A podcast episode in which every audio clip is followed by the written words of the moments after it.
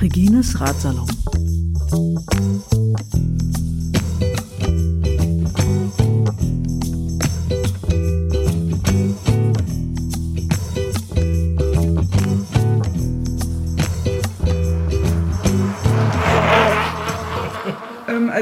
Es freut mich außerordentlich, dass dein Ehemann zugestimmt hat, dass du heute hier im Ratsalon zu Gast sein darfst. War das, ja. das wirklich auch in Ordnung ja. so? Ja. ja, das ist ganz in Ordnung, dass mein Ehemann äh, wirklich gesagt hat, wir können gerne dieses Gespräch führen, weil ich sehe ja eigentlich auch ganz gut aus so. ohne Fahrradhelm. Ja, ohne Fahrradhelm. Genau. Und das passt, glaube ich, so in die Essenz des Sechs-Tage-Renns, in zumindest den Aspekt der Moderation ganz gut zusammen. Ja, oder? das äh, müssen wir mal gleich noch äh, aufschlüsseln. Aber du fährst schon mit Helm normalerweise, auch wenn du gut aussiehst, oder? Also, ist da so die Policy? Ja, nee, normalerweise, also es kommt ja ein bisschen darauf an, wo man fährt und wie man fährt. Äh, ich persönlich fahre lieber ohne Helm, einfach weil ich das nicht so gewohnt bin und auch im Alltag dafür nicht so wirklich die Notwendigkeit sehe. Das ist was anderes, wenn man sozusagen in einem sportlichen Gruppenrennen äh, unterwegs ist, wie einem Brevet, wo das natürlich höhere Geschwindigkeiten gibt oder wo die Wege äh, auch äh, nicht immer optimal sind, wo es da so schnell zu Unfällen kommen kann, dann fahre ich mit Helm. Einfach nur, weil sozusagen fair gegenüber der Gruppe ist und auch etwas sicherer ist. Im Safe. Alltag allerdings nicht. Ja.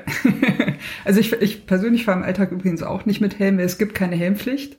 Und es gibt auch Untersuchungen, die nahelegen, dass ähm, insbesondere Menschen, die in Blechkisten sitzen, Menschen auf einem Fahrrad, die mit einem Helm fahren, für besser gerüstet wahrnehmen und deswegen auch einfach enger überholen.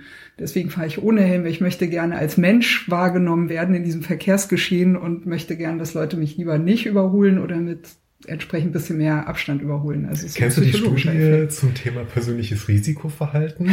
Äh, ich glaube, eine Forscherin in Flensburg oder in Hamburg oder sowas hatte untersucht, wie äh, Leute, die Schutzkleidung tragen, ähm, auf Börsenkurse wetten. Und dabei kam raus, dass in dem Moment, wo Leute Schutzkleidung tragen und äh, sie sozusagen fiktiv auf bestimmte Aktientitel wetten können, höhere Risiken eingehen, also in riskantere ah, Aktien investieren, als wenn sie keine Schutzkleidung tragen. Ja. Und ich glaube, das sieht man auch manchmal im Stadtverkehr, wenn Leute mit Warnweste und Helm dann doch über Rot fahren. Ja, zum Beispiel. Also Rad, Radfahris sind auch nicht immer die besseren Menschen. Das wollen wir nochmal festhalten.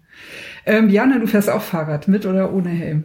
Ich fahre auch ohne Helm, weil ich damit auch nicht sozialisiert worden bin, würde ich sagen. Also ich glaube schon, dass jetzt, äh, wenn du jetzt Kind bist, äh, ist der Helm eigentlich schon mit in die Wiege gelegt. Und du setzt ihn auch nicht ab, wenn du zu Fuß gehst oder in der Bahn sitzt. Na, ich habe jetzt noch gelesen übrigens, ähm, dass äh, ein Fahrradhelm auch so ohne Fahrrad gut getragen werden kann. Weil ja, sehr von Wondrak. Ne? Ja, genau. Wondrak von Janosch, für alle, die äh, sich jetzt gerade fragen. Ne? Es gibt ja von Janosch diese Kolumne in der Zeit und auch als Buch mit Zeichnungen. Äh, genau. Wie war da nochmal die Frage bei Wondrak? Wie, was, äh, wie fährt man sicher Fahrrad? Man kann einen Helm aufziehen, das sieht schick ja, aus, und man kann den Helm auch ohne Fahrrad tragen. Genau, also ja, also es war etwas anders. Ich erinnere es jetzt aber auch nicht richtig. Tut mir leid. Hätte ich mich jetzt besser vorbereiten können. Aber ähm, ja, auf jeden Fall äh, die, die Schlusspointe war, den Helm kann man auch tragen, weil er sehr kleidsam ist. Ich finde das nicht. Und ich glaube auch nicht, dass es äh, für Kinder eine gute Art ist, aufzuwachsen, weil sie dadurch eine andere sensorische Wahrnehmung ihres Umfelds haben. Ja. Und das sicherlich nicht für die Feinmotorik förderlich ist. Äh, plus viele AutofahrerInnen sterben übrigens auch an Kopfverletzungen und AutofahrerInnen sollten deswegen einfach auch einen Helm tragen. Deswegen auf Zum jeden Beispiel. Fall Helmpflicht fürs Auto. Ja, sehe ich ganz entschieden auch so. Okay. Genug ähm, Polemik. Ralf und Diana, warum unterhalten wir uns heute über Radfahren? Ähm, ich habe euch beide quasi, kann man glaube ich so sagen, ne, zum Berliner Sechstagerennen 2023 von 27. bis 29. Januar, naja, verpflichtet nicht, aber sagen wir mal abgeschleppt. Ja, und eigentlich wenn, wollten wir uns ja. nur treffen und dann hattest du die Idee, dass wir das eigentlich in einen sechs Äh, Renntreffen umwandeln können. Ja, war vielleicht gar nicht so eine blöde Idee, aber das werdet ihr gleich, äh, gleich äh, sagen. Aber aufmerksame äh, Zuhöris werden schon mitbekommen haben. Ich sagte Sechs-Tage-Rennen, 27. bis 29. Januar. Das Berliner Sechs-Tage-Rennen war 2023 ein Drei-Tage-Rennen aus den verschiedensten Gründen. Es ist, äh, glaube ich, zwei Jahre ausgefallen, wegen Corona dezidiert tatsächlich. Ähm, und insofern sind natürlich jetzt erstmal alle froh, dass es ein Dreitagerennen überhaupt gab. Ähm, das Programm war auch ein bisschen sehr straff, auch für drei Tage. Also es gab ähm, äh, Jugendrennen davor, die halt vom äh, Berliner Radsportverband, vom BRV dann auch quasi mit ausgetragen wurden. Und ähm, noch ein Punkt, es gab also nach meiner Wahrnehmung zum ersten Mal, aber falls Menschen zuhören, die äh, bessere Informationen haben, also ich habe da zum ersten Mal davon gehört, dass es ein Sechs-Tage-Rennen, also nur drei Tage, aber gab mit zwölf Frauenteams und zwölf Männerteams. Das hat habe ich bis dahin noch von keinem Sechs-Tage-Rennen gehört, aber wie gesagt, falls da jemand ähm, genauere Infos hat oder sagen kann, das war das erste da und da, ne, dann und dann das erste Sechs-Tage-Rennen, wo auch also Männerteams und Frauenteams gefahren sind, ähm, dann äh, gerne Info, weil es würde mich interessieren, seit wann das der Fall ist. Für euch beide war es jedenfalls das erste Sechstagerennen überhaupt und wahrscheinlich, weiß nicht, auch das erste Radrennen, das ihr mal so miterlebt habt? Oder standet ihr mal an der Strecke irgendwo oder mal selber mitgefahren? Oder also ich bin ein Radfahr-Newbie, in, äh, kann man so sagen. Ich bin Alltagsradlerin, um halt mit dem Rad zur Arbeit zu fahren, einkaufen zu fahren, mich durch die Stadt zu bewegen und hatte mit dem sportlichen Aspekten des Radfahrens bisher keine Berührungspunkte. Ich bin schuld, ich gebe es zu. Ja, aber ich kann es ja vielleicht direkt auch am Anfang schon raushauen. Warum hat mich dieses Sechs-Tage-Rennen, was an drei Tagen stattfand, plötzlich so interessiert? Ähm, äh, Regina hat mir eine, mich auf, aufmerksam gemacht auf eine Dokumentation äh, aus den 60er Jahren. Stimmt, wir haben uns vorbereitet. Also ich war ein bisschen vorbereitet und plötzlich total angefixt, weil das war ja die Party schlechthin. Da ging ganz Berlin hin, ähm, vom Pöbel bis äh, hin zum Hochadel, um das mal etwas ähm, in Anführungsstrichen gesagt zu haben. Von den Neuköllner Asphaltnymphen bis zu den Promis. Ja. Und äh, das war wirklich sechs Tage Highlife. Die Sportler haben alles gegeben, also wirklich alles. Die hatten, ich glaube, wunde Hintern, äh, kaum Schlaf und äh, schlechtes Essen würde ich jetzt nicht sagen, aber heute heute würde man sich so nicht mehr ernähren, Nein. sportwissenschaftlich betrachtet. Und war richtig mit Eisbeinen und so, gib ihm zum Frühstück ja. um 12 Uhr mittags. Und also für die, die Radfahren, ne? Genau. Aber was identifiziert man mit ähm, Bahnsport? Natürlich Bauernfrühstück, oder? Ja. Tut man das? Ja? Nein, natürlich nicht. ja, das wäre schon besser gewesen, als sich einmal hier so eine Eis... Aber na gut, die naja. kamen damit klar. Ja. Auf jeden Fall äh, gab es da eine Band, die in der Mitte äh, der Halle äh, aufgebaut war. Äh, richtig äh, ja, aber mit handgemachte, handgemachte ja. Musik sozusagen. Richtig mit Orchester. Und Spielmannszug auch, die einmal aufmarschiert sind. Ne? Genau. Ne? Ja. Und diesen berühmten... Prater Walzer, nee, wie hieß das? Äh, Sportpalast Walzer, genau, ja. mit Krücke. Aber gebürtig aus Österreich, glaube ich, kam das Musikstück. Genau. Egal, auf jeden Fall. Von, ähm, äh, Wien, äh, Wiener Praterleben heißt er, glaube genau. ich. Der ursprüngliche Walzer und der wurde durch Krücke und seine Pfiffe zum Sportpalast Walzer und wird genau. auch ja heute noch gespielt. Und das ist halt die Erkennungsmelodie sozusagen fürs Sechstagerennen. Und äh, jedenfalls, diese Dokumentation hat echt Lust gemacht, da mal hinzugehen und zu gucken, wie es denn jetzt so ist. Und äh, aus terminlichen Gründen sind wir auf dem Familiensonntag dort ja gelandet. Und auch aus preislichen Gründen muss ich gestehen, ja. Genau, und äh, da war natürlich dann auf dem, meine Erwartungshaltung, was äh, die Party betrifft, äh, geringer und umso überraschter war ich, wie sehr ich als Rad, Bahnrad, äh, Newbie äh, eigentlich noch nie gehört und gesehen, ähm, so da auf diesen sportlichen Aspekt äh, abgegangen bin. Und es war echt ansteckend. Das war richtig krass. Ja, und das ist wirklich, glaube ich, das, was am Anfang ähm, für jeden eine Überraschung ist, wie atmosphärisch dicht die Veranstaltung ist, durch dieses Gesamtkunstwerk aus äh, Sportlerinnen und Sportlern, Musik, Licht. Ja. Ähm, Die Geschwindigkeit, die dann man direkt erleben kann.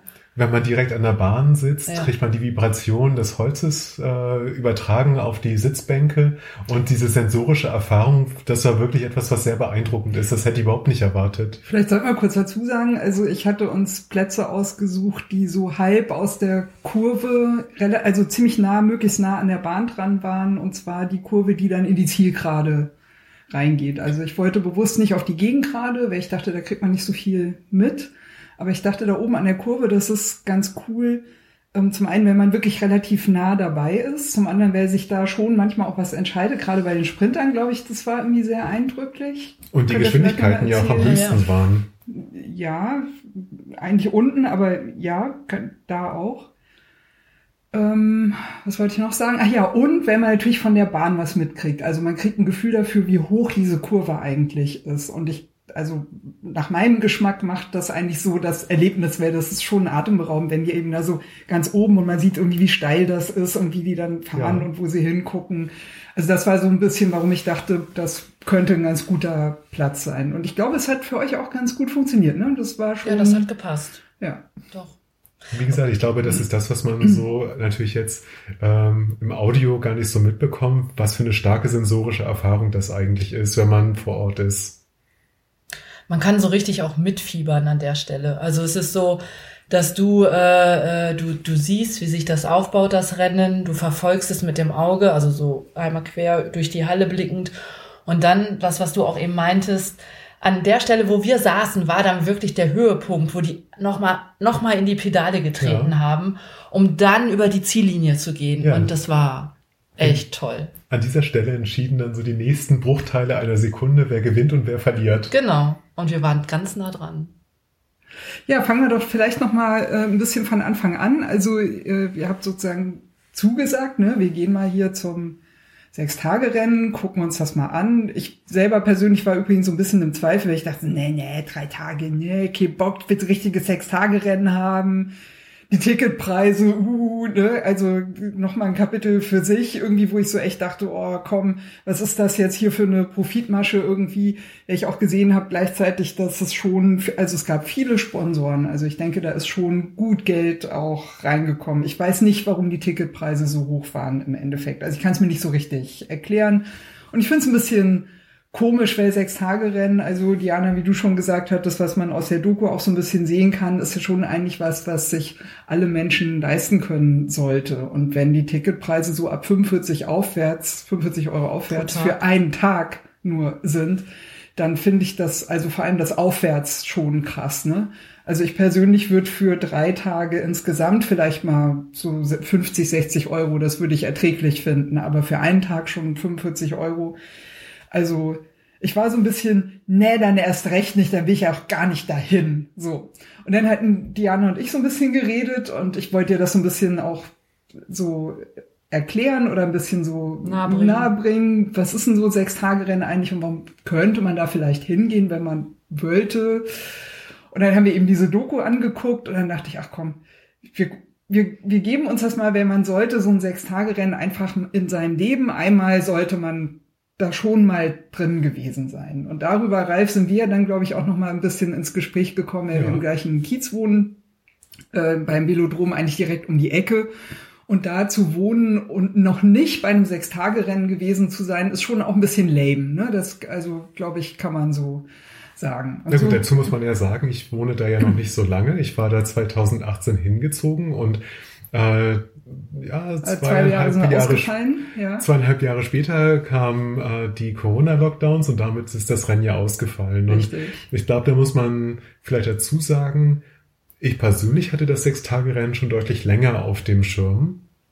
Und mir war bewusst, was das ist für eine, als Veranstaltung, dass es auch in Berlin stattfindet, auch in Berlin eine reiche Tradition hat und dass es auch bei uns letztendlich in der Nachbarschaft stattfindet, hatte das für mich aber nie so als Ich könnte da mal hingehen. Ich sollte Ja. da mal hingehen. Vielleicht hängt das auch etwas zusammen mit dem Bekanntenkreis, den man hat, aber das war nicht so richtig als Lösungsraum äh, in Erwägung gezogen meinerseits. Und weil ich aber sozusagen schon das Sechstagerennen an sich kenne, auch die Geschichte dazu, äh, war das äh, eine sehr gute Einladung, weil ich da sofort andocken konnte und dachte, so, auf einmal habe ich die richtige äh, Begleitung dafür und jetzt sollte ich das auf jeden Fall mit besuchen gehen. Genau, und wie ist es denn jetzt für euch gewesen? Also wir, wir sind da hingekommen, ne? wir hatten die, also wir hatten die Tickets, wir sind da hingekommen, wir waren da verabredet, wir, Diana und ich sind ein bisschen später gekommen, Ralf, du warst, glaube ich, ein bisschen früher da. Was war so euer Erlebnis? Vielleicht fange ich mal bei dem ja. Teil an, wo ihr noch gar nicht dabei wart, weil ja. das war eigentlich. Re Reporte mal bitte. Ja, das war ja eigentlich einer der äh, schönsten Momente des ganz gesamten Rennens. Was noch nicht so richtig gut eingesetzt hatte zu diesem Zeitpunkt, war die äh, Choreografie zwischen äh, Wettkämpferinnen und Wettkämpfern, Moderation, Musik, Licht, sondern es war eine hell erleuchtete Halle, in dem erstmal die U15 Rennen stattgefunden haben. Ich war selber gekommen, als gerade ähm, Madison als Wettkampf äh, ausgetragen wurde. Und das war, glaube ich, eine Premiere bei diesem Sechstage-Rennen, dass dort äh, Teams aus äh, Jungs und Mädchen gemeinsam angetreten sind. Also Mixed Teams. Ja, und ja. das hat sehr, also wenn ich jetzt selber mich daran erinnere, wie das so war mit zwölf und da mit Mädchen dann reden, die auch anzufassen im Wettkampf, war vielleicht nicht so das Einfachste. Also ähm, das war schon sehr schön zu sehen, dass sozusagen Jungs und Mädchen unter 15 dort als Teams gemeinsam in einen Wettkampf eintreten können. Und zwar nicht im Sinne von Jungs gegen Mädchen und Mädchen gegen Jungs, sondern miteinander als ein Mädchen ja. äh, sozusagen im Wettkampf miteinander gegen andere äh, Teams. Und äh, man hat natürlich gesehen, dass da so die Übergaben äh, noch nicht so, so richtig wackelig. So ein bisschen wackelig war. Es gab keine Stürze. Nein, nein, nein. das haben die alle richtig gut gemacht. Ähm, aber also schon jung, junge Profis am Werk. Ja, natürlich, klar. Das waren auf jeden Fall Jungs und Mädchen, die ihr Handwerk richtig gut konnten. Und was schön war zu sehen, wie die äh, zusammen gemeinsam gegeneinander gekämpft haben und äh, dass das sehr gut funktioniert hat, vermutlich für die auch. Und ähm, im besten Fall haben dort einige Jungs gelernt, durch das Training und die Vorbereitung dafür, ein bisschen qualifizierter mit Mädchen zu reden. Und auf das Augenhöhe. Sehr, auf Augenhöhe. Und das sah ja. sehr danach aus, dass das ein sehr hilfreicher integrativer Aspekt war. Dann ging es weiter mit. Dann ging es weiter mit den U17-Gruppen. Da wurde schon getrennt nach Jungs und Mädchen. Und ich glaube, in dem Moment wart ihr dazugekommen? Das ja, weiß ich, glaub, ich aber nicht mehr so U17, genau. U23 oder sowas. Also wir, da waren ja. nicht mehr so viele äh, Rennen noch. Das also ich habe ehrlich gesagt keins schnell. richtig mehr in Erinnerung, was das ja. betraf. Aber ich glaube, ich war auch ein bisschen beschäftigt zu eruieren, wer sonst noch alles an Zuschauern in der Halle waren.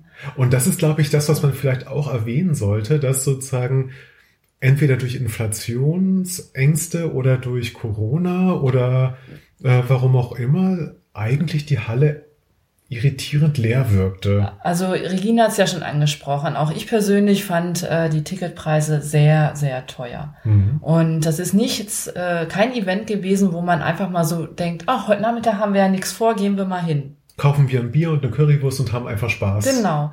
Und also dieser hohe Ticketpreis hat bestimmt sehr viele Leute abgeschreckt und Leute, die sonst vielleicht auch gerne gekommen wären, die sich aber aufgrund steigender Energiekosten, äh, überhaupt, du hast es gerade angesprochen, die Inflation, es sich einfach auch nicht mehr leisten konnten.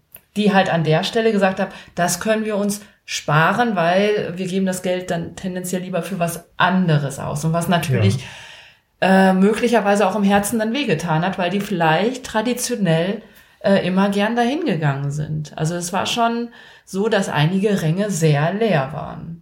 Also plus, was mir noch aufgefallen ist, ist, es äh, gibt ja, also Velodrom liegt ja direkt an der S-Bahn vom Ring, Landsberger Allee und hat ja auch von der S-Bahn gibt's ja auch einen eigenen Zugang, ne, sowohl zur Schwimmhalle als auch zum Velodrom rüber. Also das ist ja schon äh, präsent und gehört zusammen. Ne? S-Bahn Landsberger Allee und Velodrom ist so ein Ding. So.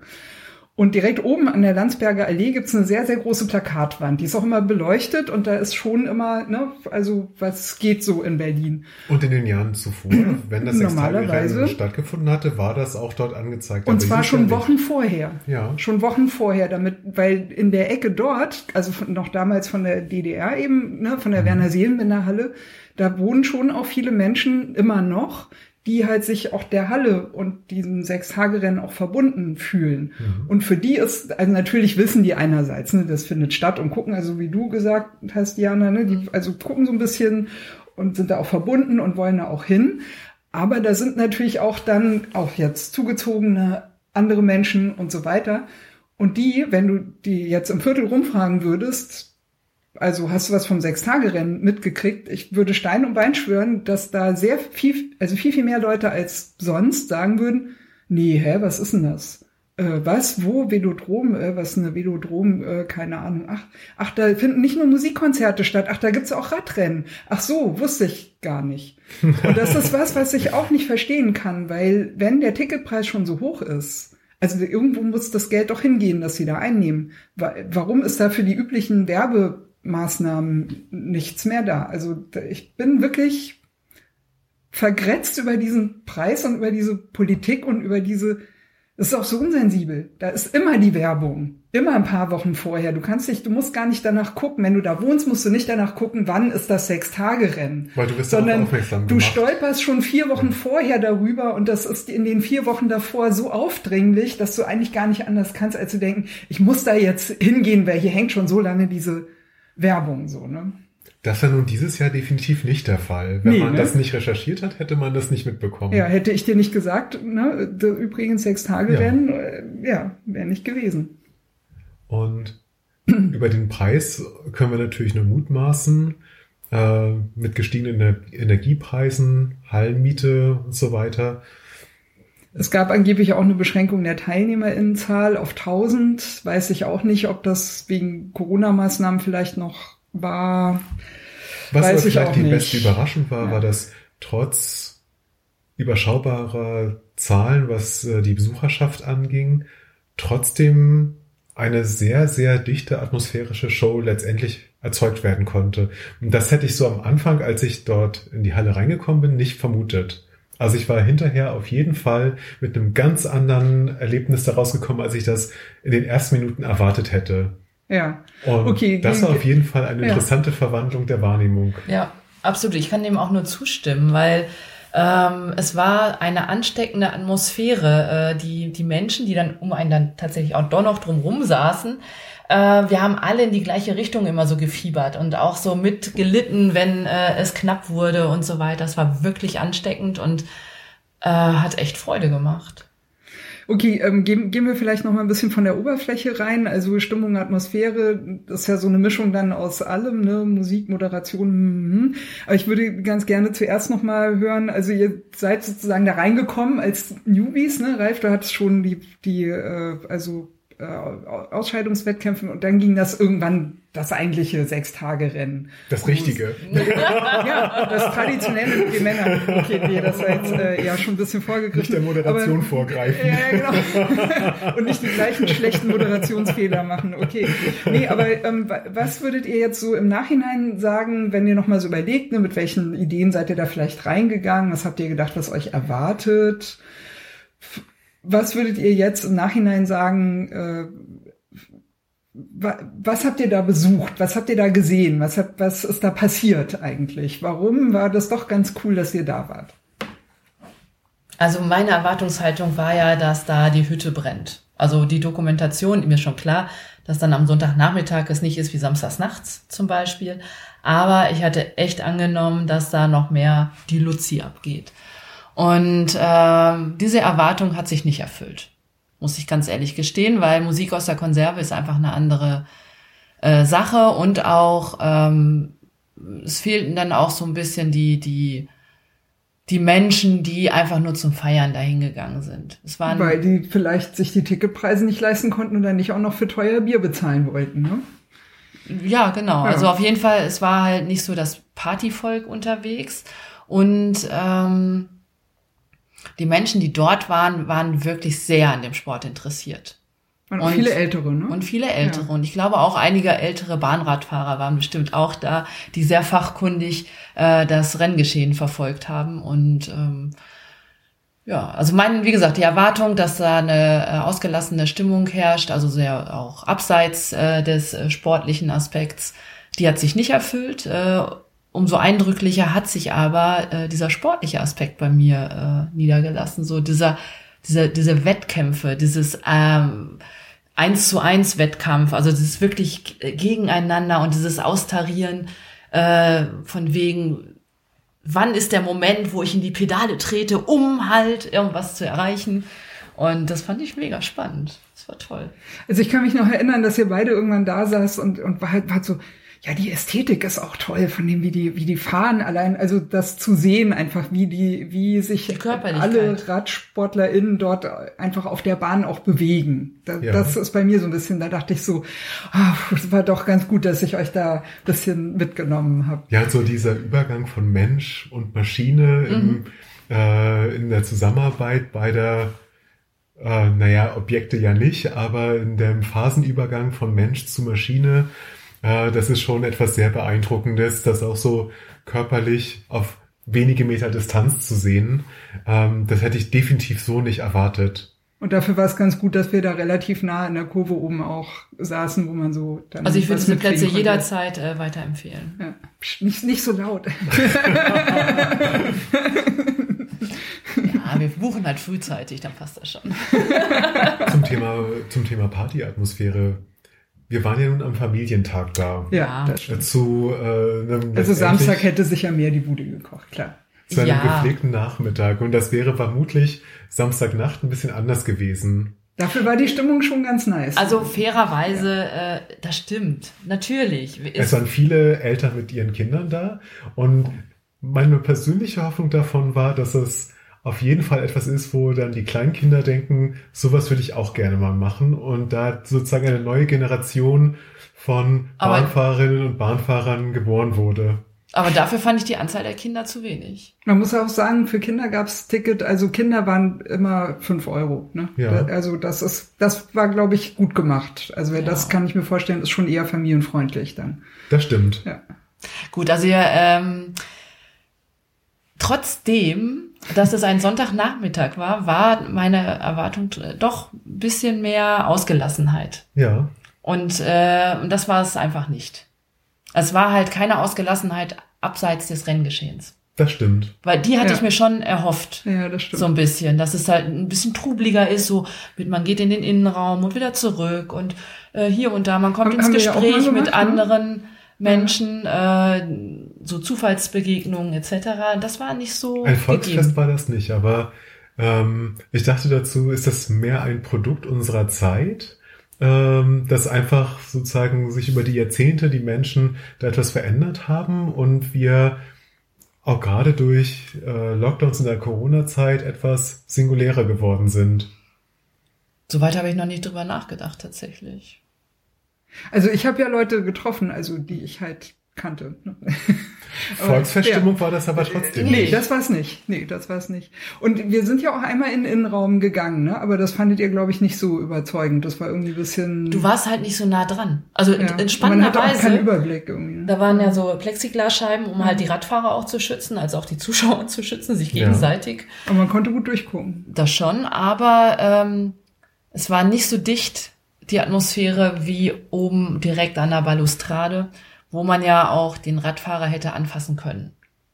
Und es war sensorisch auch entkoppelt. Also die Vibration der Bahn, die sich in die Tribünen mit den Zuschauerrängen übertragen, finden dort im Innenraum nicht statt, sondern dann ist man praktisch auf einer anderen Betonscholle letztendlich. Ja. Äh, Und es wirkt wesentlich steriler dadurch.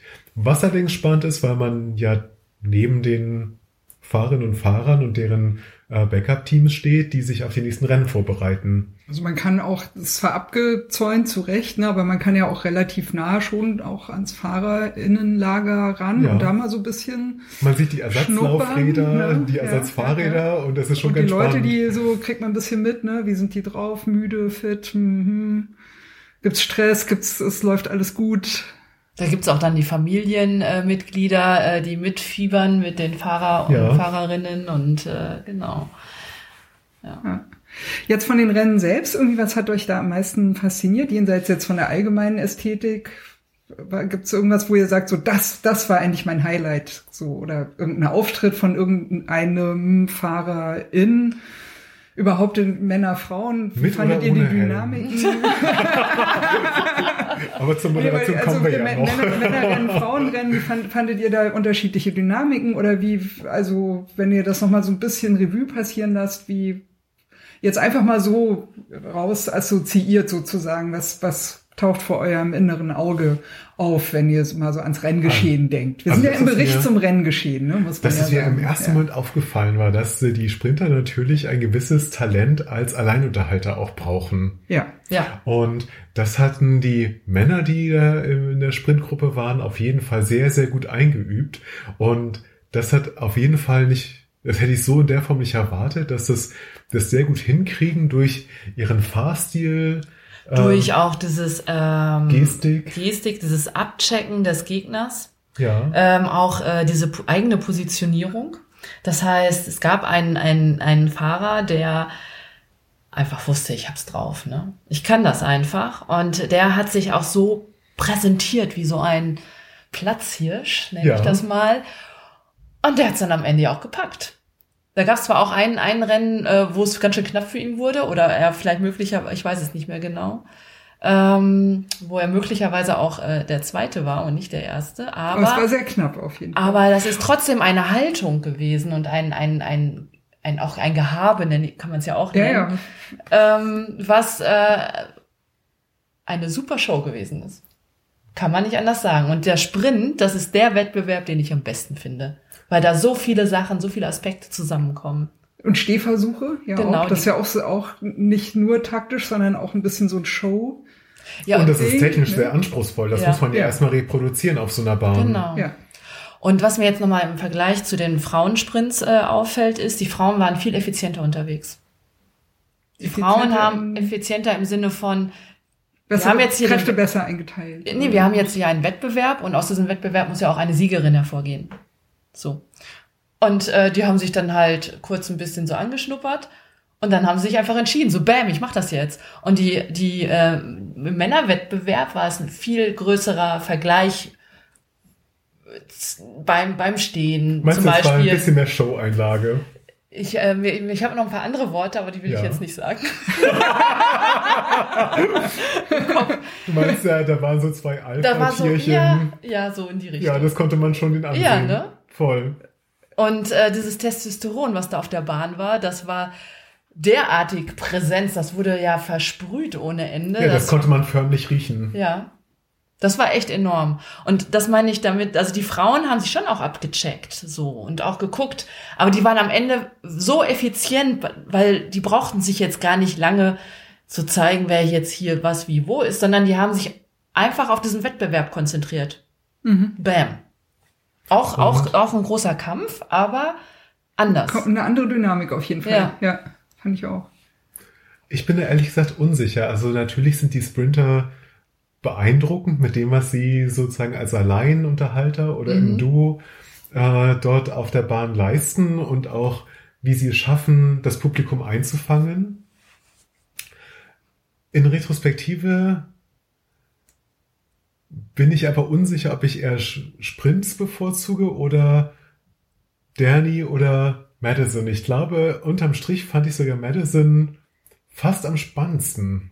Madison müssen wir vielleicht einmal kurz sagen für äh, Menschen, die mit den Bahnradwettbewerben nicht so vertraut sind. Madison ist sozusagen der Staffellauf. Also das sind äh, immer zwei FahrerInnen, die halt äh, miteinander antreten und die sich abwechseln. Das heißt, beide FahrerInnen sind auf der Bahn, aber immer jeweils nur ein Teammitglied ähm, fährt den Wettbewerb sozusagen. Und äh, je, jeweils wird dann immer halt eingewechselt, so dass quasi immer ein, ein äh, Teil des Teams sich ausruhen kann und ähm, der andere Teil die Arbeit macht. Und es gibt keine Regeln dafür, wie der Wechsel ist. Das können die Teams unter sich entscheiden, ne? ob die halt schneller oder nicht so schnell wechseln wollen oder ob äh, welche in einer bestimmten Phase auch dann mehr, ein bisschen mehr sich einbringen und andere in einer anderen Phase was machen. Also es bleibt komplett den Teams überlassen, wie sie das am liebsten machen wollen. Aber da kann man auch schnell den Überblick verlieren, Ja. wer jetzt gerade vorne ist. Also ich, ähm, Und vor allem, da finden dauernd Wechsel statt. Das finde ich persönlich am Madison am faszinierendsten. Also ich sage immer Radfahren mit Händchen halten, da werde die da immer diesen Schleudergriff machen beim Wechsel. Und äh, man weiß das nie, wann die jetzt wo, wie, warum wechseln. Und das auch so das Feld, das hinterherkommt, also wenn die vorne wechseln zum Beispiel, sich auch immer auf den Wechsel einstellt. Also die sind ja dann auch ein bisschen langsamer, ein bisschen unsicherer in dem Moment. Ja. Aber die Fahrerinnen, die reinkommen, sind immer an der gleichen Position wie die er Fahrerin war, als der Wechsel stattgefunden hat. Das heißt, das gesamte Feld stellt sich darauf ein, fährt dann auch mal ein bisschen höher, damit die auch einwechseln können, ne? weil die äh, zum FahrerInnen, die zum Wechsel reinkommen, die kommen ja von oben von der Bahn runter und fahren ja quasi in dieses Feld rein und muss ja auch das Vertrauen haben.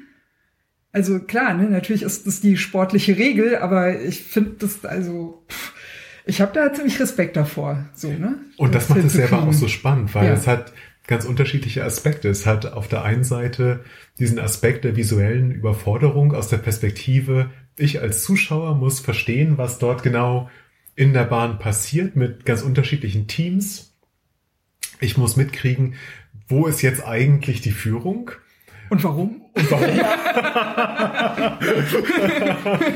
und dadurch, äh, dass das ja auch eine so eine hohe Geschwindigkeit da gefahren wird, ist es ja auch nochmal äh, äh, die Sache, den Moment nicht zu verpassen, ja. was passiert. Und äh, es ist ja echt faszinierend, dass da niemand gestürzt ist. Also ich finde, Madison ist ein Präzisionsrennen. Ja. Das kann man, glaube ich, so sagen. Also eine unglaubliche Leistung an Präzision, an Teamarbeit, auch innerhalb des Feldes, also nicht nur im Team selbst, das sich abwechselt, sondern also eigentlich das gesamte Fahrerinnenfeld. Die Geschwindigkeiten sind beeindruckend, wenn man sich überlegt, dass dort im Schnitt 50 kmh oder schneller gefahren wird und da auf mit nicht unbedingt äh, 10 Metern Sicherheitsabstand die Wechsel stattfinden. Ähm, Krass. Ja. Das ist wirklich eine beeindruckende Leistung, die dort nicht nur die einzelnen Fahrerinnen und Fahrer, sondern letztendlich die gesamte äh, die gesamte äh, Gruppierung, die da im Wettkampf gegeneinander antritt, abliefert. Und vermutlich ist gerade dieser technische Aspekt, der dem Madison erforderlich ist und die Dichte des Feldes, das, was sich unterm Strich vermutlich gleichwertig zu den Sprintern als beeindruckendes Rennen bewerten würde. Also ich finde auch, man muss bei Madison gar nicht unbedingt verstehen, wo da die Spitze ist. So, ne? Man kann einfach überall auf der Bahn hingucken und es passiert überall irgendwas, weil immer ne, Leute hochfahren zum Rausfahren oder reinfahren zum Wechseln oder also irgendwo ist immer irgendwas im Gange. Und ich, also ich finde, da kann man den größten Genuss haben, sich einfach nur dieser Ästhetik hinzugeben, einfach nur diesen, wie interagieren die so. Vielleicht eine Frage Art. in die Runde ja. dazu, weil ähm, nach dem Madison, neben dem Madison gab es ja auch die Ausscheidungsrennen, wo dann zum Schluss äh, von den Frauen 100 Kilometer und von den Männern 120 Kilometern gefahren, Runden, äh, Runden gefahren ja. wurden. Entschuldigung. Ein, eine Runde sind 250 Meter, genau. Ja. ja. Trotzdem, das sind ja ganz mhm. erhebliche Distanzen, die, wenn wir mal so zur Arbeit radeln, äh, würden wir sehr, sehr lange unterwegs sein. Ja. Den ganzen ja. Tag zum Beispiel. und diese, und, aber also wir würden aber auch noch zwischendurch Pause machen und äh, dann so, puh, das haben wir jetzt aber auch verdient, hier auf der Bank zu sitzen. ja, und trotz des unübersichtlichen Feldes, bei den letzten Rennen war der gesamte Zuschauerraum gebannt auf die ja. Spitzengruppe. Und da war sehr, sehr klar, welche Teams sich jetzt gerade duellieren und in Führung sind. Da hilft dann ja auch die Moderation. Leuten wie mir, die den Überblick verlieren bei solchen Sachen. Der Moderator hat dann ja auch schon darauf hingewiesen, dass es jetzt auch spannend wird, weil Person A gerade Person B auch noch überholt und das Team und so weiter. Also ja, das war schon gut, dass es da jemanden gab, der einen da auch noch mal mitgenommen hat. Also bei den letzten äh, bei den letzten Rennen ging es dann natürlich auch um die den Gewinner in des Sechs-Tage-Renns. Also da war dann ging es wirklich um alles sozusagen. Und natürlich, also das äh, äh, glaube ich, oder würde ich vermuten, teilt ihr mit mir. Also Theo Reinhardt ist natürlich der Hammer. Ne? Also der, der hat, äh, ich habe den mal bei einem Bahnpokal erlebt, also wo jetzt so ein bisschen, mhm. für den sind das also lustige Übungsrennen irgendwie so, ne? Das hat man gemerkt. Der hat, das ist auch klar, ne? Sobald der also da auf der Bahn ist, der hat auch seinen Respektsabstand und äh, also so, weil man das auch weiß. Und bei Theo Reinhardt ist es so, der fährt, äh, also meine Wahrnehmung, der fährt ziemlich lange strategisch und guckt, dass er irgendwie sich auch Punkte sichern kann. Und irgendwann, und deswegen ist es so toll, gerade im Velodrom die letzten Rennen mitzuerleben, also das ist der Sonntagsvorteil, würde ich mal so sagen, in dem Fall für uns gewesen. Irgendwann klappt bei dem Hebel runter und entweder versucht er dann noch mal was. In unserem Fall hat er versucht, noch eine Überrundung hinzukriegen, zusammen mit äh, Roger Kluge, also mit äh, seinem Partner. Was ja auch geglückt ist. Oder? Äh, nee, hat er nicht, hat er nicht geschafft. Also er hat über ein paar Runden, hat er so eine halbe Runde ungefähr rausgefahren, Ja. aber das Feld hat ihn nicht richtig ziehen lassen. Ja. So. Und irgendwann war dem dann klar, okay, jetzt habe ich noch, weiß ich nicht, 10 oder 15 Runden oder sowas. Also es ging dann wirklich dem Ende zu und er wusste, okay, eine Überrundung schaffe ich nicht mehr. Aber ab da hat man gemerkt, dass der nur noch aus Spaß jetzt einfach voll die Sau rauslässt. Und das ist natürlich bei dem, also ich finde, das überträgt sich einfach total, weil man merkt irgendwie, der hat, der hat Bock, der tritt einfach, das geht um gar nichts mehr.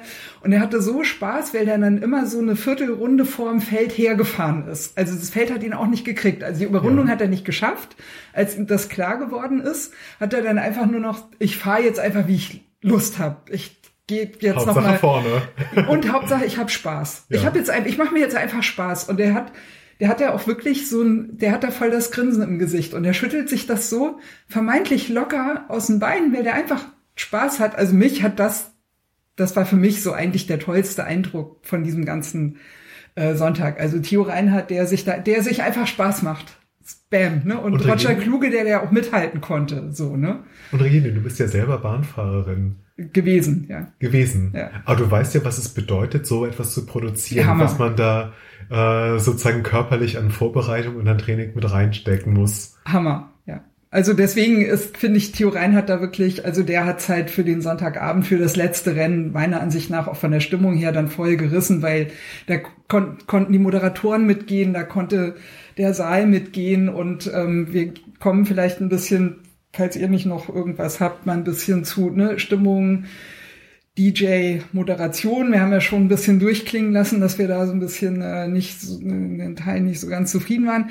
Ich würde gerne erstmal auf den DJ gehen, weil der hat, hat also äh, das war der äh, Marcel Barth, der selber auch lange Bahnrennen gefahren ist. Das heißt, der wusste ziemlich genau, an welchen Stellen was passiert und hat in Teilen durch die Musik oder ne, wie er da auch so ein bisschen so Einlagen hatte, schon auch so hingeleitet. Also der, der wusste schon, dass Spannungen kommen oder gleich was passiert, bevor das die Moderation benannt hat oder bevor das im Publikum schon so klar war. Und das hat er natürlich richtig, richtig gut gemacht. Also ich glaube, Marcel Barth äh, kann man hier ein ganz, ganz äh, großes Lob aussprechen. Der hat fett gut Stimmung gemacht.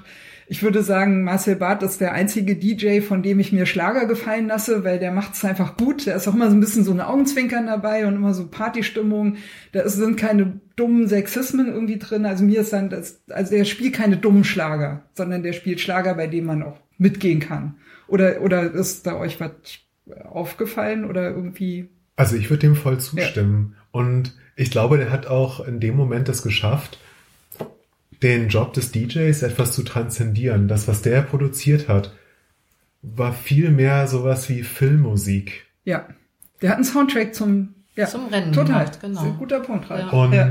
ich weiß jetzt nicht, wie ihr das in dem Moment wahrgenommen habt, aber äh, dadurch, dass er ja selber Bahnfahrer ist und, und Wettkämpfe mitgefahren hat, konnte er ja antizipieren, was als nächstes passieren könnte. Genau. Und hat darauf die richtige Musik gespielt. Und hat die auch schon parat gehabt. Ich würde Ja. jetzt nochmal die Frage in den Raum werfen, hat er die Musik äh, für uns als zum Publikum gespielt oder hat er das auch für die Radfahrer gespielt? Haben die auch was? also so Wirklich beides, oder? inwiefern äh, als Wettkampfsportlerin sozusagen nimmst du das wahr, was um dich herum noch passiert?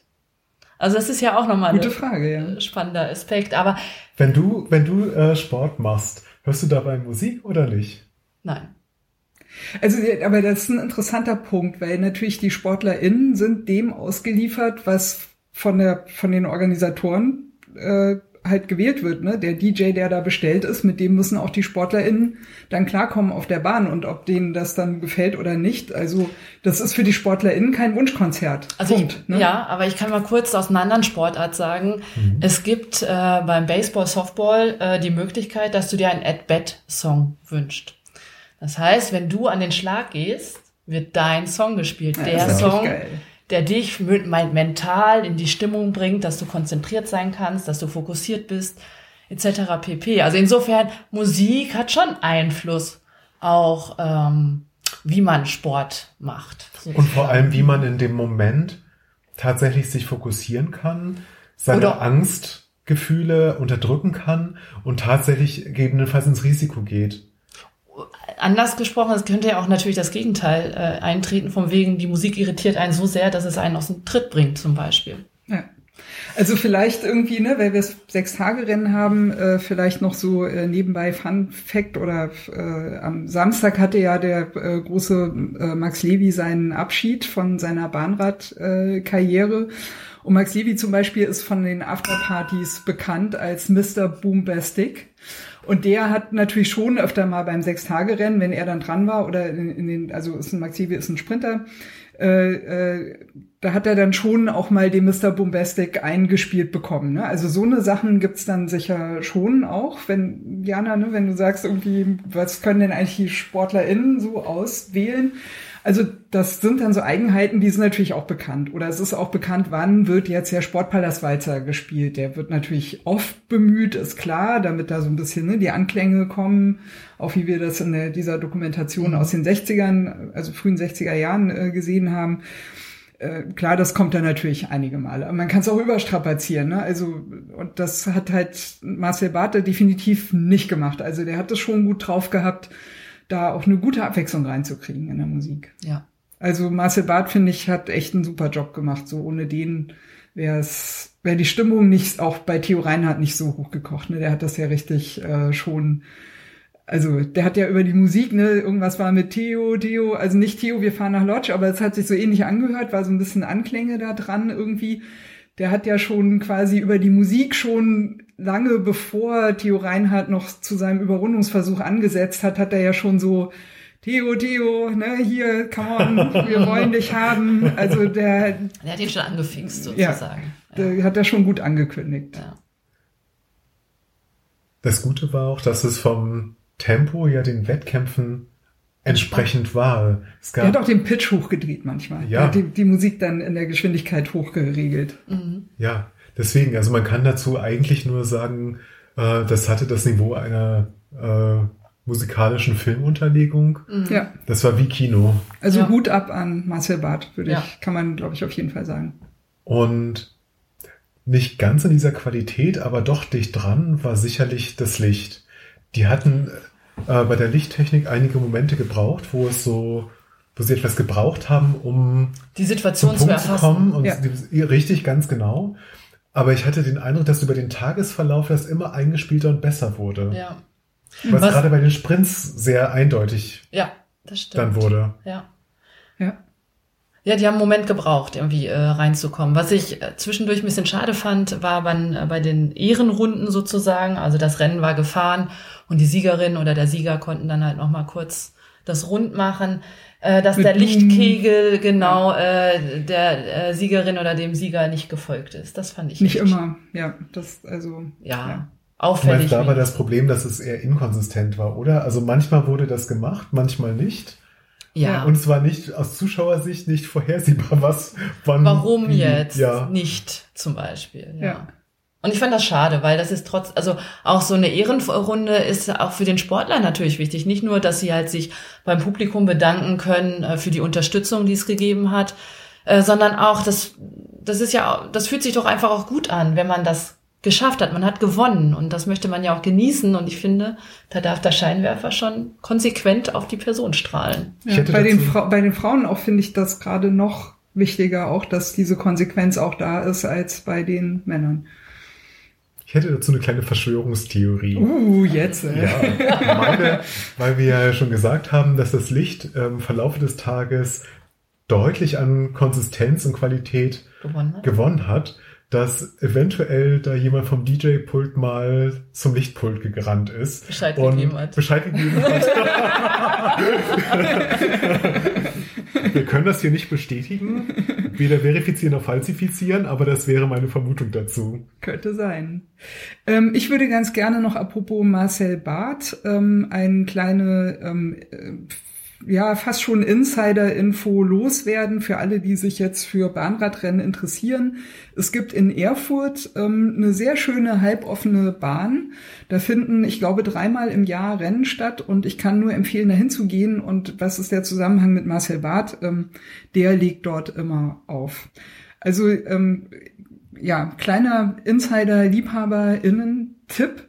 Äh, wer mal Lust hat, checkt einfach mal, wann die Rennen sind in äh, Erfurt auf der Bahn. Lasst euch das nicht entgehen. Da ist auch ein äh, sehr ähm, Bahnradsport-affines äh, LiebhaberInnen-Publikum unterwegs. Die Stimmung ist total gut. Also das ist so was kleines, feines, äh, bisschen ab von den jetzt großen Events, was man sich durchaus äh, geben sollte. Und es ist auch deutlich zu spüren, dass es da eine gute Tradition gibt, einfach die Bahnradrennen auch ähm, äh, zu fahren, sowohl von den SportlerInnen her als auch vom Publikum her. Also kleine Empfehlung und Marcel Barth ist meistens auch dabei.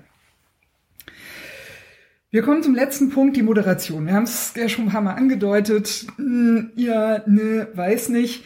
Äh, vielleicht zum Einstieg mal, ähm, hat euch, also Diana, du hast es schon ein bisschen angedeutet, hat euch die Moderation denn jetzt eigentlich geholfen zu verstehen, was da auf der Bahn jetzt eigentlich gerade passiert? Äh, ja. okay, alles klar.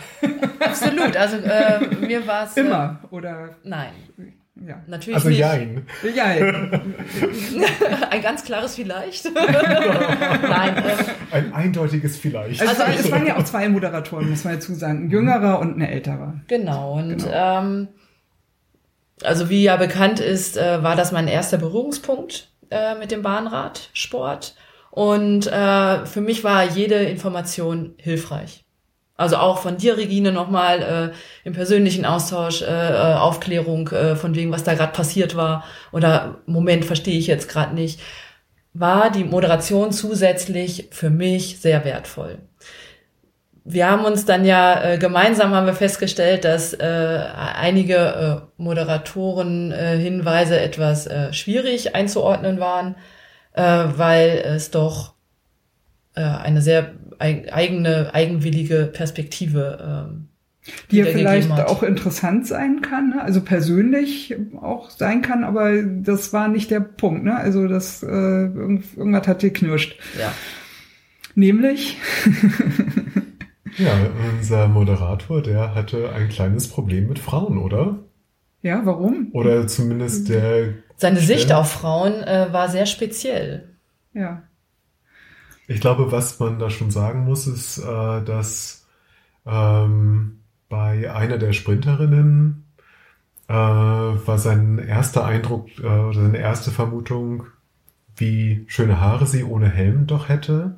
Genau, da hat er so auch gesagt, ach ja, hier, sie hat jetzt gewonnen und vielleicht könnte sie auch mal den Helm absetzen, denn sie ist ja auch sehr schön. Ja. Ja. Hat euch das Und- interessiert in dem Moment eigentlich? ob Ich die gucke schön gerne schöne? Frauen an, das ist nicht der Punkt. Und auch schöne Männer. Bei den Männern hat er das nicht gesagt, dass sie schön sind. Das war Die sind ja auch Männer. ja. Und Ja. also, äh, Also ich gucke auch gern schöne Männer an. Also ich finde, er hätte, also für mich hätte ein Moderator ruhig auch mal sagen können, dieser Mann dürfte auch mal seinen Helm absetzen, denn er ist ja auch sehr schön. Problematisch war es natürlich insofern, dass ähm, bei der Gewinnerin der Sprints wurde ja ihre Qualität dadurch gesteigert, dass ihr Vater ja auch Bahnfahrer Und war. ihr Bruder. Und vermutlich sie nur deswegen gut ist, weil sie so einen Vater und so einen Bruder hat. Ja. Und das ist schon, Und du hattest ganz richtig in dem Moment, äh, mir ist das gar nicht aufgefallen, äh, gesagt, also die Frage, hat sie das vom Vater oder vom Bruder, ist natürlich so ein bisschen, also hätte sie das vom, ist ein bisschen komisch, ne? Also genetisch wäre das schon schwierig. Ja, denke ich auch. Und das ist halt irgendwie abwürdigend. Also äh, die, das, das schmälert, ja, es geht gar nicht. Ja, der hat in Ja. dem Moment einfach die Ja. Leistung dieser Frauen überhaupt nicht für voll genommen. Er hat es herabgewürdigt, ja. Mhm. Also es war schlimm. Und das war, glaube ich, nicht das Einzige, ne? Also das, das war so das Highlight, wo es so ganz offensichtlich wurde. Also mit der, mit der Sache mit dem Helm, denn die ist, ja- ja, also mein Gott, ne? Die, also ist sie vielleicht, also schön, ne, fair enough, aber wir sind ja nicht dahin gegangen im Publikum, um schöne Frauen zu sehen. Also wir sind ja nicht zu einer Misswahl gegangen, ne? Wir sind ja zu einem Bahnrennen gegangen und wir wollten ja gerne das verstehen, was dort abgeht. Also und den Sport kennenlernen, genau. Ja. Und verstehen auch. Also ja. verstehen, was auf der Bahn gerade passiert und warum es jetzt gerade wichtig ist, ne, auch mal zu applaudieren. Und also man möchte gerne so ein bisschen mitgenommen werden, damit die Moderation hilft, dass man versteht, warum ist jetzt gerade Spannung, warum ist man jetzt vielleicht ein bisschen still auch, sagen die auch manchmal. Es war, glaube ich, an diesem Sonntag nicht, aber manchmal wird auch gesagt, wir bitten um Ruhe, weil jetzt ist eine Konzentration angesagt. Gibt's auch. So, äh, sowas möchte man ja vielleicht gerne haben. Ne? Oder, oder man muss sich jemanden jetzt applaudieren, damit der jetzt auch wirklich nochmal was rausholt. Weiß nicht, wie, wie war da, was hättet ihr gerne gehabt? Fragen wir doch mal so rum. Was hättet ihr eine gute Moderation gefunden, die euch mitnimmt? Und habt ihr das in Teilen vielleicht auch gefunden? Wir haben jetzt ein bisschen Auf jeden Fall. Also wir haben ja darüber geredet, ja? dass es gerade für dilettantische Besucherinnen und Besucher wie uns durchaus hilfreich ja, ja, ist, sozusagen äh, beschrieben zu bekommen, was wir eigentlich vor uns sehen und was genau auf dem äh, ja, auf dem Feld nicht, aber was in der Bahn passiert und warum wer gerade siehe Madison in Führung ist, weil das ja nicht immer offensichtlich ist. Es gab ja vor den Rennen auch immer so kleine Erklärbär-Videos, ne, wo immer gesagt wurde, jetzt kommt dieser Wettbewerb, der zeichnet sich aus durch so und so viele Runden werden gefahren, das und das ist wichtig. Und das Dann, war sehr hilfreich. Ja, ja, absolut. Die, waren, die fand ich auch sehr, sehr gut. Ja. Also Was, ich verwechsel das ja auch oft immer noch. Ne? Die, was mir zum Beispiel konkret geholfen hätte, wäre nicht so sehr zu wissen, dass der Bruder von der Gewinnerin auch ein Bahnfahrer ist und äh, der Erfolg der Bahnfahrerin dadurch kontextualisiert und relativiert werden soll, sondern mich hätte viel stärker interessiert, Warum ist sie Bahnfahrerin geworden? Wie lange schon? Wie lange schon? Ja. Äh, was gefällt ihr am Bahnsport? Ähm, wie lange? Wie fahren, oft trainiert sie? Wie lange fahren Frauen überhaupt schon beim Sechstagerennen ja. mit? Und ähm, wie lange gibt's eigentlich professionellen Bahnsport für Frauen überhaupt? Das war ja und, nicht und, immer so. Und warum gibt's bei den Steherrennen ähm, bislang in Deutschland, glaube ich, sogar auch nur eine Schrittmacherin? Also die Steherrennen sind tatsächlich äh, so die letzte Männerdomäne ne, im Radsport auch. Kann man ja auch mal. Also warum, warum eigentlich? Und dafür hat der Moderator kein Interesse gehabt und das fand ich etwas schade. Ja. Dann gab's noch das Ding mit der Tradition, ne? Da gab's irgendwie eine Situation. Auf der Bühne, ich, stimmt, genau. Ja, ja. Wie, wie war das noch? Da es gab eine ja. äh, Medaillenverleihung für die Sprinterinnen. Ja. Und nach der Verleihung. Die war ein bisschen auch, die lief so im Hintergrund auch so ein bisschen, ne? Ja, sie war nicht so hervorgehoben, also, ja. Und man hat es fast nicht mitbekommen, wenn man nicht hingeguckt hätte. Na, wir haben aber ja offensichtlich äh, direkt hingeguckt. Wir, die haben, waren ja auch in unsere Richtung gestanden, deswegen ging das ganz gut. Mhm. Und ähm, der Moderator hat sich bei der Verleihung der Medaillen äh, für die Sprinterinnen schon auf das nächste Rennen gefreut, äh, weil das wäre dann ja der richtige Sport mit den Sprintern. Mit, ja, die, wie die, der traditionelle. Richtig. Mit den Sprintern. Der echte. Ja, der echte Wettbewerb der, sozusagen. Ja. ja. Und es ist unsportlich wirkte, einfach. Es ist unfair und unsportlich. Und es wirkte schon etwas sehr aus der Zeit gefallen. Ja. ja. Also nicht nur so, dass das vielleicht ein Stammtischspruch ist oder vielleicht nicht mehr angemessen für 2023, sondern das war eigentlich noch nie angemessen. Ja. Finde ich auch. Also es ist unsportlich einfach, zeitlos unsportlich, kann man glaube ich sagen. Die Frage ist ja, sollte man sich von sowas äh, im Zuschauersaal beeinträchtigen lassen? Das, ich ja, oder soll man da mal laut Buh rufen? Die Frage ist, ob das Bu dann sozusagen wahrgenommen wird als gegen die Fahrerinnen und ja. Fahrer gerichtet oder gegen die ne? Moderation. Ich glaube, der Moderator hätte äh, das nicht auf sich bezogen. Ja. Wir haben auf jeden Fall das Beste draus gemacht. Wir haben es durch den Kakao gezogen und daraus Comedy. ja. Und ich frage mich auch noch, ob wir jetzt die einzigen gewesen sind, die äh, das bemerkt haben. Das kommt ja auf die Väter und auf die Brüder an. und die Ehemänner. Ja, ja. Und die Ehemänner. Ja, ja, ob die das erlauben. Ja. Okay, also. Ähm, aber, aber wir tragen ja. ja keine Fahrradhelme, haben wir ja ganz zu Anfang schon gesagt. Ne? Also unsere Frisuren wir, wir sind, wir die sind, man die ganze Zeit. Ja.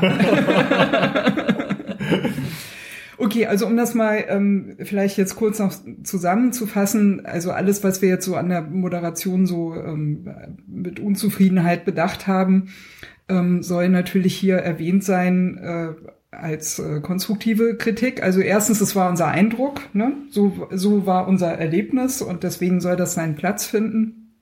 Ähm, und zweitens, falls sich also Organisatoren von Sechs-Tage-Rennen fragen, wie kriegen sie Publikum oder warum kommt vielleicht kein Publikum, vielleicht dann doch mal die Moderation so ein bisschen auf nach der Jahrtausendwende äh, hinkriegen und äh, Menschen auch eher mitnehmen und nicht durch so dröge, was sind das eigentlich, so dröge 50er Jahre Stammtisch, Schenkelklopfer, weiß nicht.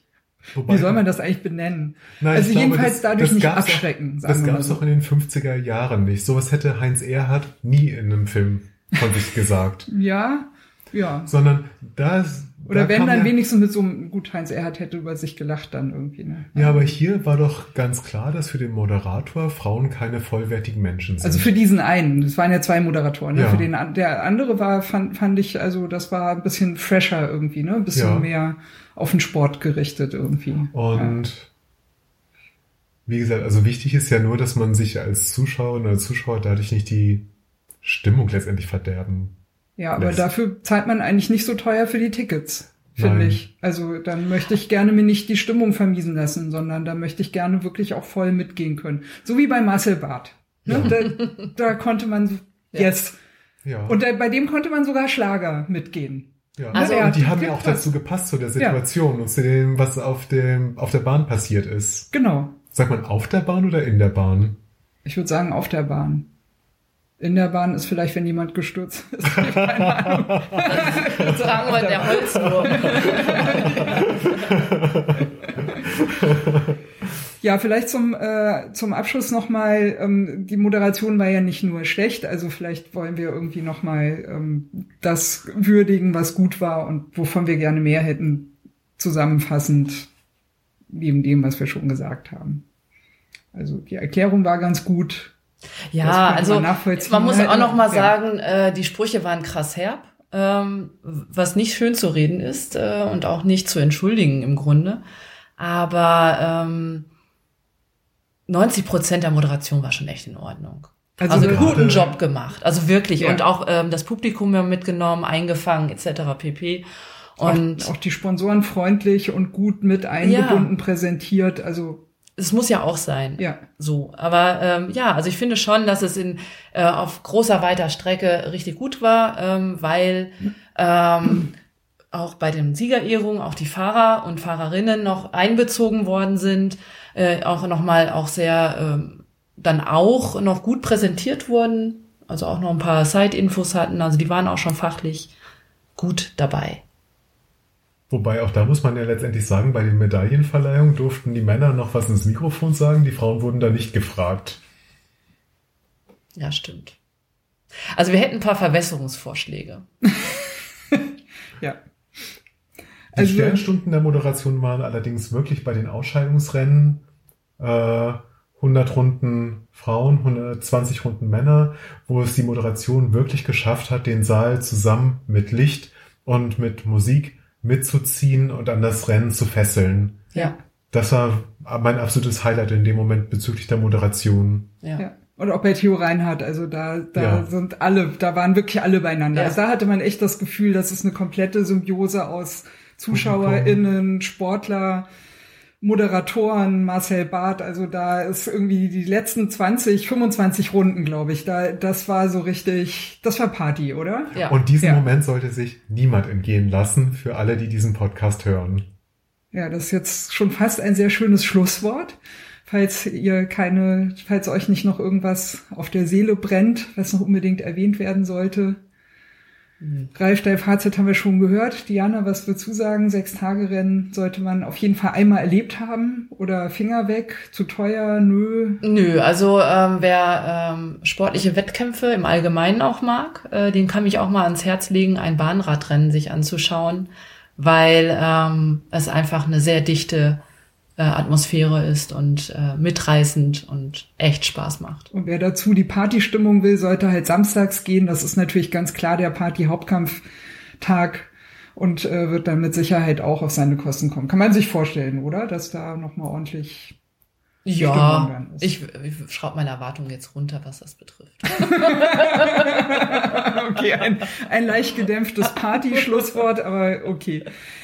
Wer ja. dagegen den Nachwuchs auf dem äh, Laufrad in die Bahn schicken will, muss am Sonntag kommen. Ja, stimmt. Das gab noch so ein äh, unten, ne, auf der ähm, äh, Côte d'Azur heißt das, ja. äh, dieser Streifen zwischen der Plexiglasabtrennung und wo die Bahn anfängt. Da gab es noch eine Runde Laufradrennen. Genau, für die ganz Kleinen. Ja, Ralf und Jana, vielen Dank, dass ihr für den Radsalon ähm, dieses Recap mitgemacht habt für das Berliner Drei-Tage-Rennen. ähm, ich würde sagen, die Saison kündigt sich so langsam an. Die Sonne scheint schon. Es ist noch nicht jetzt wirklich warm, aber immerhin schon mal so fast trocken. Deswegen würde ich sagen, äh, geht raus, geht Radfahren, redet über Radfahren, äh, wenn ihr drin sitzen müsst. Ralf, Diana und ich sagen Tschüss aus Wilmersdorf. Tschüss. Ciao, ciao.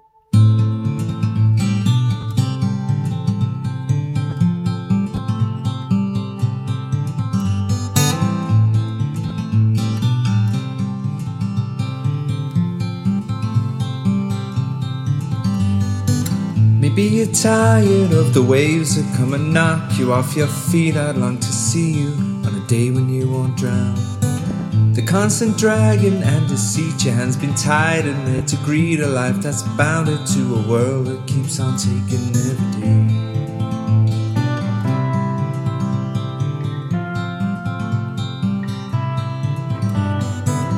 Maybe you're tired of the strains, the lonely highs, the constant rains that seep right through you on the days you're coming down.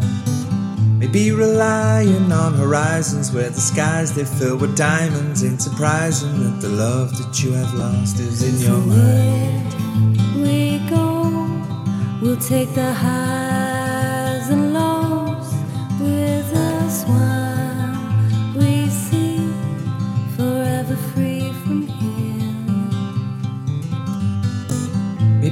tired of the waves that come and knock you off your feet. I'd like to see you on a day when you won't drown. Maybe the answer lies beneath these scattered words. They flood our streets, and now the lights without the power flicker on into the night. we go, we'll take the highs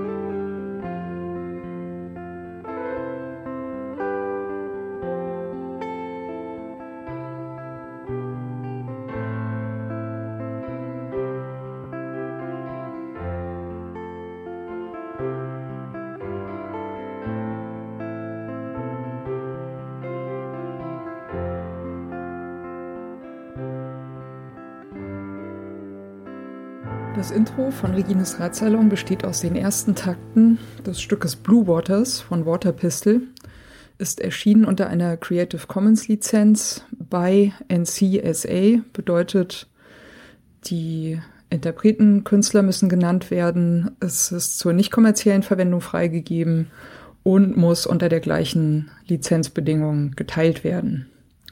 Hineingemischt in diese ersten Takte ist ein ähm, Sample, das heißt Bicycle Passing von Bescu, ist aus dem Free Sound Archive. Und zum guten Schluss haben wir am Ende noch ein Stück, das heißt Horizons, ist von der Gruppe Train Room und ist auch unter Creative Commons Lizenz erschienen äh, mit der Bedingung bei, also die Interpreten Künstler müssen genannt werden. Der Radsalon selbst steht auch unter einer Creative Commons Lizenz und zwar in dem Fall eine bei NC ND Lizenz bedeutet bei der Künstler Interpret muss genannt werden. NC Non-Commercial, also ist zur nicht kommerziellen Benutzung freigegeben. Und ND No Derivatives, sprich es ist nicht erlaubt, äh, Stücke daraus herauszuschneiden und in anderen Zusammenhängen äh, weiter zu verwenden. Das ist mir vor allem deswegen sehr wichtig, weil ich gerne nicht möchte, dass das, was Gäste oder Menschen im Radsalon sagen, aus dem Zusammenhang gerissen, irgendwo gesampelt und weiterverwendet werden kann.